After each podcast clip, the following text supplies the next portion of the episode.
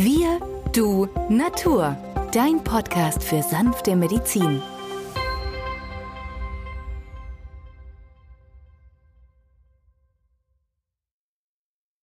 Hallo und herzlich willkommen zur letzten Folge unserer Gesprächsserie über Schüsslersalze.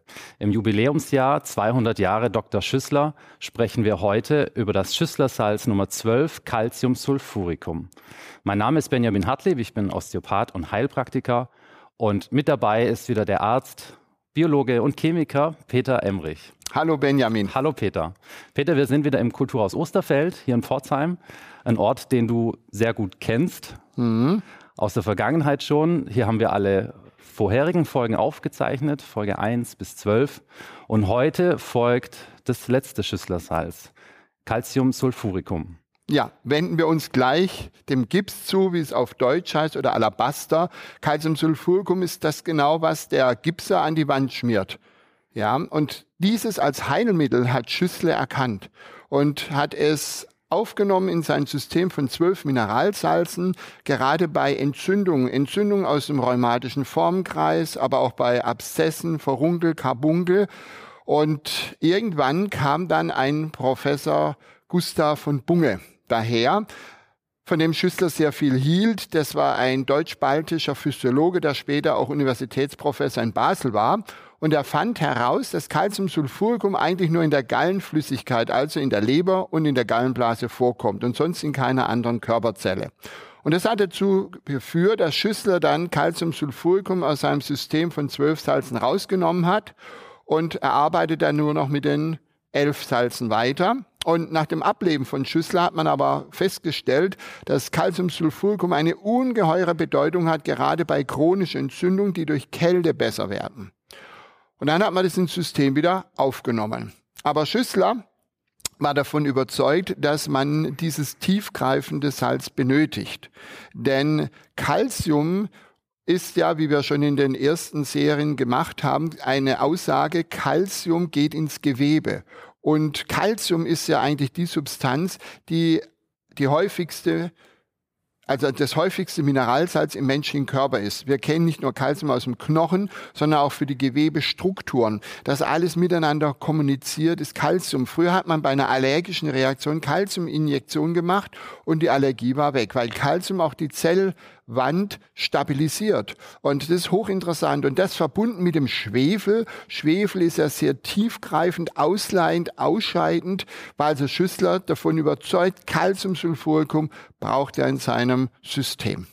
Aber lass uns dann nochmal zurückkommen ähm, zu der Nummerierung, weil das vielen oft nicht so ganz klar ist, warum jetzt Calciumsulfuricum als Calciumverbindung an letzter Stelle steht, weil wir haben ja mit ähm, Calciumfluoratum und Calciumphosphoricum die Nummer 1 und die Nummer 2, da würden Richtig. wir ja erwarten, dass Calciumsulfuricum an dritter Stelle steht, ähm, ja. was aber aus heutiger Sicht das Eisen ist. Ja, Schüssler hat es 1887 aus seinem System herausgenommen.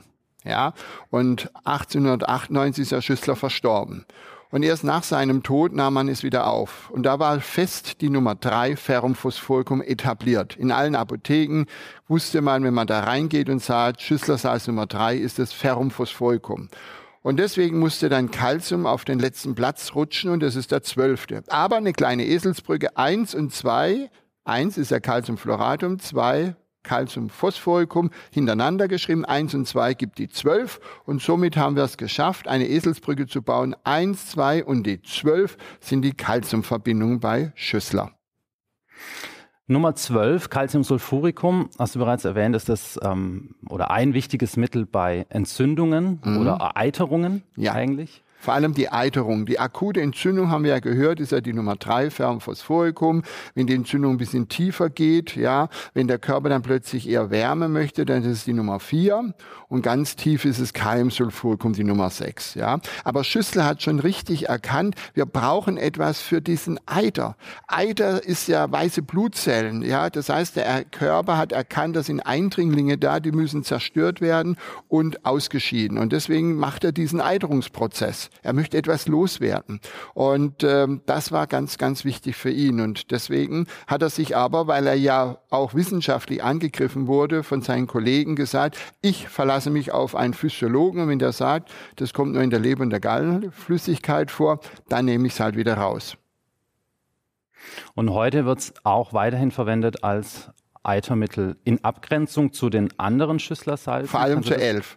Calcium, ja. Sulfuricum ist der Eiter, wenn der Patient eine Besserung hat durch die Kälte oder kalte Anwendungen.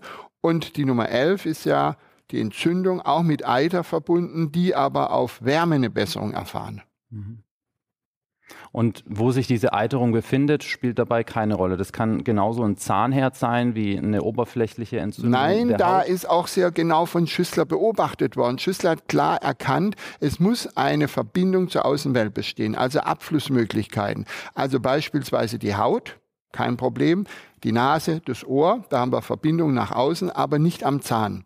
An der äh, Zahnwurzel, wenn ich da eine Vereiterung habe, da gibt es keine natürlichen Abflussmöglichkeit. Das heißt also, hier benötige ich auf jeden Fall Silicea.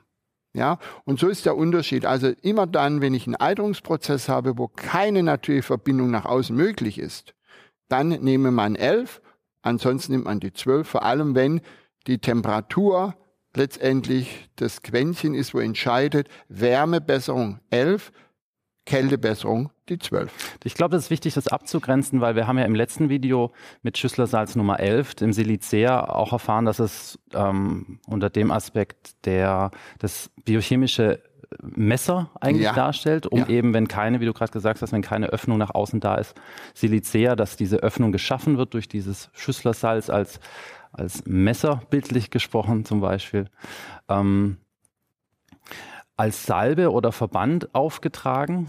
Äh, Gibt es das auch? Nummer Natürlich, 12? vor allem die zwölf wende ich ja an bei so Akne. Also viele Pubertierende haben ja hochentzündete Akne pustulosa, ja, wo sehr schmerzhaft ist und die wünschen sich Kühle. Ja, und genau da ist die Salbe Nummer 12 ideal. Calciumsulfuricum-Patienten sind ja von Natur aus Menschen, die einen gestörten Schlaf haben, die häufig auch ähm, müde sind, vor allem nachmittags müde und äh, sind immer erschöpft, legen sich gerne hin. Und das ist eigentlich ein Zeichen dafür, dass der gesamte Zellstoffwechsel sehr träge ist. Und das bedeutet, dieses tiefgreifende Calcium und der Schwefel in Verbindung eine wunderbare Form, chronische Prozesse, die Lymphe in Gang zu setzen. Denn die Lymphe ist ja sozusagen die Müllabfuhr unseres Körpers. Und die Lymphe sorgt ja dafür, dass alle Stoffwechselendprodukte letztendlich an die Orte transportiert werden, wo sie dann wieder nach außen abgeleitet werden können. Wie lange sollte man Nummer 12 dann einnehmen? Naja, ich empfehle immer mindestens sechs Wochen sechs Wochen in der D6 und dann gucken wir, wenn wir eine deutliche Besserung haben unter der Einflussnahme von der Nummer 12, dann können wir auf die Potenzstufe D12 gehen. Das nimmt man nur noch zweimal am Tag, morgens und abends. Und äh, das kann durchaus nochmal sechs Wochen gegeben werden. Dann haben wir immerhin schon mal ein Vierteljahr. Und wenn da sich nichts verändert hat, dann muss man wirklich auf die Ursachensuche gehen. Ist eine Blockade oder ein ganz anderes Schüsslersalz oder gar ein Ergänzungssalz angezeigt? Mir fällt oft auf, wenn ich mit Anwendern rede, die auch Schüsslersalze zu Hause im privaten Rahmen an, äh, verwenden, dass Nummer 12 nicht so häufig angewandt wird. Viele haben die Nummer 7 zu Hause, das Magnesium oder die Nummer 3, das Eisen, ja, das Ferrum. Ja, die 12 ist nicht so gängig. Natürlich, weil die meisten entzündlichen, eitrigen Prozesse werden ja in der gängige Medizin ja mit einem Antibiotikum abgedeckt. Also wir haben ja selten solche Fälle, ähm, dass die Patienten kommen und partout kein Antibiotikum wollen, weil sie ihre Darmflora nicht stören möchten und fragen zu einer Alternative. Und da kann man wirklich die zwölf adäquat anwenden und hat sehr gute Erfolge. Ja, aber deswegen, solche Fälle sehen wir kaum, was Schüssler aber vor 150 Jahren schon erleben musste, denn damals gab es ja noch kein Antibiotikum. Und das ist ja das Heroische an diesem klugen Kopf gewesen, dass er hier eine Mineralsalzverbindung gefunden hat, die hier tatsächlich solch eine Kraft aufbringt, eine Heilkraft im Organismus, sodass ein, ein Antibiotikum dann doch nicht einsetzen muss. Du bist ja Facharzt für Allgemeinmedizin. Spielt die Nummer 12 in deiner ärztlichen Praxis eine entsprechend wichtige Rolle oder? Auch nur eine untergeordnete, weil meine Patienten sind ja über die Jahre geschult. Das heißt, wenn entzündliche Prozesse aufdrehen, nehmen die ja schon die drei oder die vier oder machen irgendwie Echinacea-Anwendungen oder dergleichen mehr, sodass dann eigentlich so ein Zustand, wie es die Nummer 12 verlangt, eingesetzt zu werden, gar selten auftritt. Vielleicht können wir noch mal ein paar Anwendungsmöglichkeiten nennen oder auch beschreiben, damit für die Zuseher ein bisschen klarer wird, wann die Nummer 12 angezeigt ist oder nicht. Du hast ähm, Schlafschwierigkeiten erwähnt, die Eiterung haben wir erwähnt. Ja. Fällt also es sind die eitrige Prozesse in sämtlichen Bereichen, ob das Nasennebenhöhlen, Stirnhöhlen, Ohren sind. Manchmal werden auch die Patienten operiert.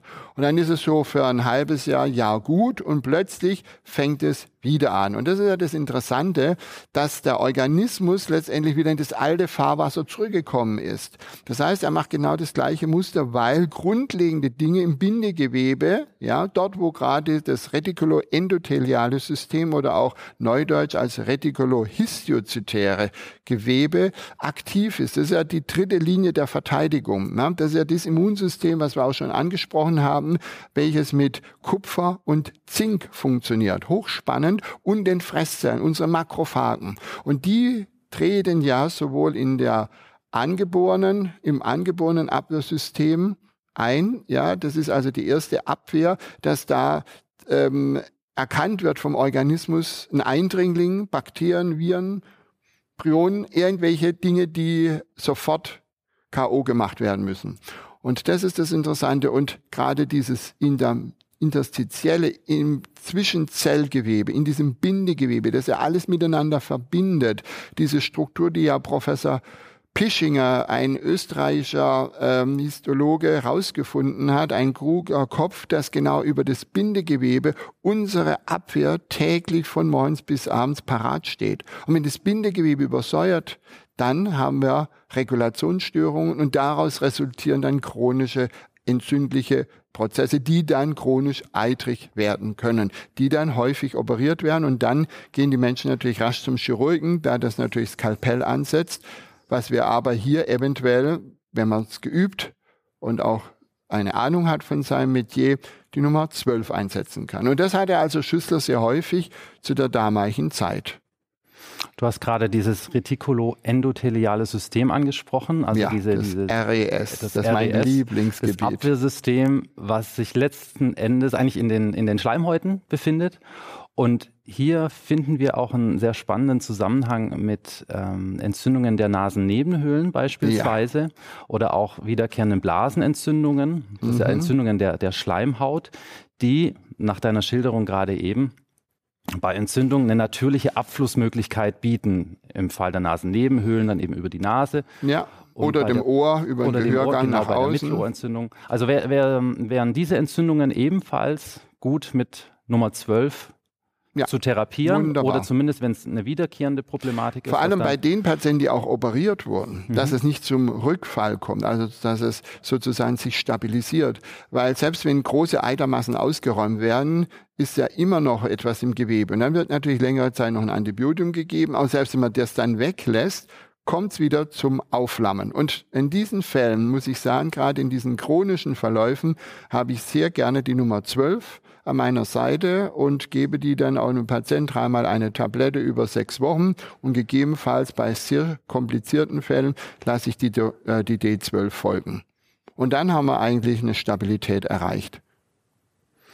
In vielen Ratgebern zu Schüsslersalzen findet man den Hinweis, dass Nummer 12 auch bei Schwindel zum Einsatz kommt. Ja, Wie und da das ist eigentlich auch zu erklären, denn Schwindel ist ja eine Krankheit, die äußerst schwierig zu differenzieren ist, weil was ist die wahre Ursache? Also, dass ein Patient Schwindel hat, Schwankschwindel, und so weiter. Das kann man alles abklären, aber was ist die wahre Ursache? Ist es das Innenohr? Ist es das Kleinhirn? Sind es Durchblutungsstörungen? Ähm, all diese Dinge, wenn man sich mit HNO-Kollegen unterhält, sagen die, also Schwindel, ganz, ganz schwierig. Es kann auch der oberste Halswirbel sein, ja, was wir immer wieder feststellen. Die Patienten waren in vielen Kliniken und irgendwann kommen die zu mir in die Praxis oder zu dir und wir gucken die Wirbelsäule anders an, nicht mit dem Röntgenapparat, sondern mit den Händen, machen Bewegungsübungen, sehen sofort, hier sitzt die dieser oberste Halswirbel nicht richtig. Und in diesen Fällen kann man auch sagen, dass ähm, Calciumsulfuricum gerade bei chronischen entzündlichen Prozessen, die man gar nicht offenkund in der Blutbildanalyse sieht, durchaus dazu beitragen können, dass dieser Schwindel gerade beim älteren Menschen verschwindet. Ja, und deswegen steht es halt, dieses Stichwort Schwindel auch bei der Nummer 12 dabei. Wir haben jetzt die letzte Folge, die zwölfte Folge, äh, haben in den vorhergehenden Folgen jedes einzelne Schüsslersalz behandelt, besprochen. Das ist eine Therapie, die es seit 150 Jahren oder fast 150 Jahren gibt und eigentlich auch heute noch einen festen Stellenwert hat auch in der ärztlichen Praxis? Also die Schüsslersalze, muss man ja sagen, sind ja auch in jeder Apotheke erhältlich oder fast in jeder Apotheke. Sie sind etabliert, sie sind registriert, ja, sie sind nicht nur in Deutschland zugelassen, sondern in ganz Europa man kann sagen weltweit. Und vor allem in Indien, wo die Menschen kaum Geld haben, da gibt es ja nicht dieses Kartensystem wie Chipkarte, Versicherung, ich kann dann etwas, eine Leistung in Anspruch nehmen. Das gibt es in Indien nicht. Da geht die dann zum naturheilkundlichen Arzt, zum Homöopathen, der auch die Schüsslersalze einsetzt und haben große Erfolge. Und äh, das ist etwas, wo ich sage, welcher Arzt kann das von sich behaupten, ein neues Therapiesystem geschaffen zu haben, das über nahezu über 150 Jahren darüber hinaus noch angewandt wird. Das muss man sich überlegen, wie viele Medikamente hatten wir auf dem Markt, die wieder vom Markt genommen werden müssen. Deswegen kann man schon sagen, dass der Schüssler ein cleverer Bursche war, ein ähm, vielleicht manchmal auch in der Biografie als Kauz beschrieben, aber er hatte immer das Herz auf dem rechten Fleck. Und Schüssler hat sich für das Wohl der Patienten eingesetzt. Und ihm war klar, dass die Heilung immer der Körper macht und sein Mineralsalz gibt nur den entsprechenden Impuls. Das ist Schüssler, das Interessante. Ja, Schüssler Salze gibt es jetzt fast 150 Jahre.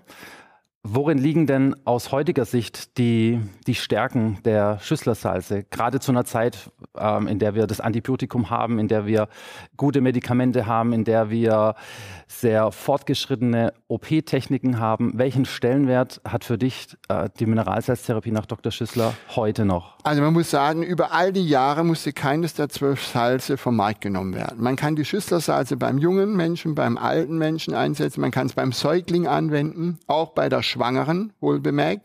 Das ist ja immer so ein Drama, wenn eine Schwangere mal einen Schnupfen hat, dann kann sie durchaus die Nummer drei und die Nummer acht nehmen, ohne Gefahr für die Leibesfrucht. Und das ist also etwas, wo die Sanze auszeichnet. Sonst hätte sich die ganze Methode auch gar nicht so schnell etablieren können.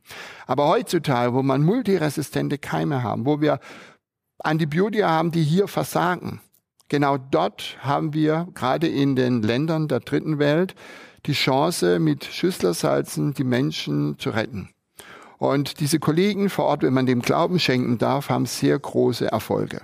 Und das ist etwas, wo ich sage, Potz Donner dieser Schüssel hat etwas geschaffen, das wirklich auch über diese multiresistenten Keime eventuell ein Netz wirft, um es zuzuziehen und die Krankheit vom Patienten wegzunehmen. Also eine wunderbare Sache, wo ich denke, wir sollten es nicht leichtfertig einsetzen, aber genau in diesen Situationen, wo alles andere versagt, könnte man auch an die Schüsslersalze denken.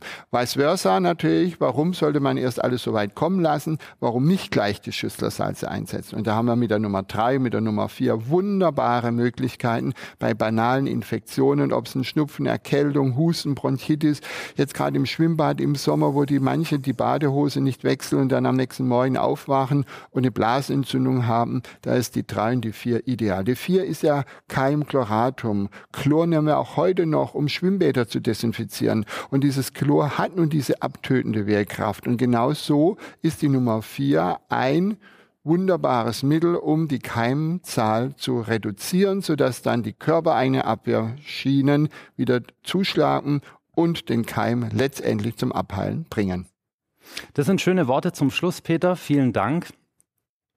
Liebe Zuhörer, wenn Sie mehr über die Schüsslersalze erfahren möchten, dann schauen Sie gerne in die vorherigen Videos Nummer 1 bis 12. Wir danken sehr fürs Zusehen Und möchtest du noch ein paar abschließende ja, Worte? Ja, ich wollte mich recht herzlich beim Kulturhaus Osterfeld bedanken vom ganzen Team. Die haben das wunderbar gemanagt, dass wir hier diese Aufnahmen machen konnten.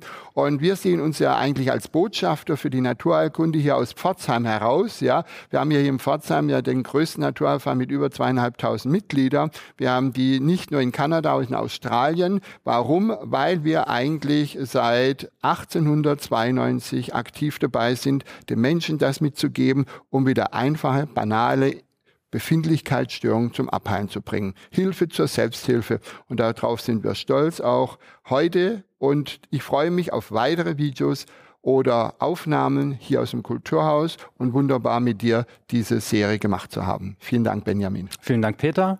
Vielen Dank fürs Zusehen und bis bald. Tschüss. Tschüss.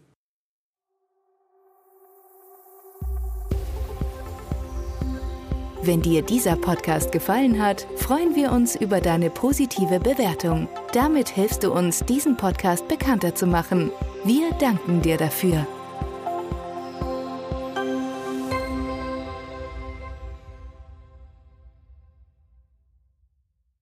Der folgende Hinweis ist uns wichtig. Alle hier vorgestellten Informationen können nur einen allgemeinen Charakter haben. Sie ersetzen nicht die fachkundige Untersuchung und Behandlung durch deinen Arzt. Bitte wende dich bei anhaltenden Beschwerden an den Arzt deines Vertrauens. Nur auf diesem Wege kann die geeignete Therapie für dich gefunden werden.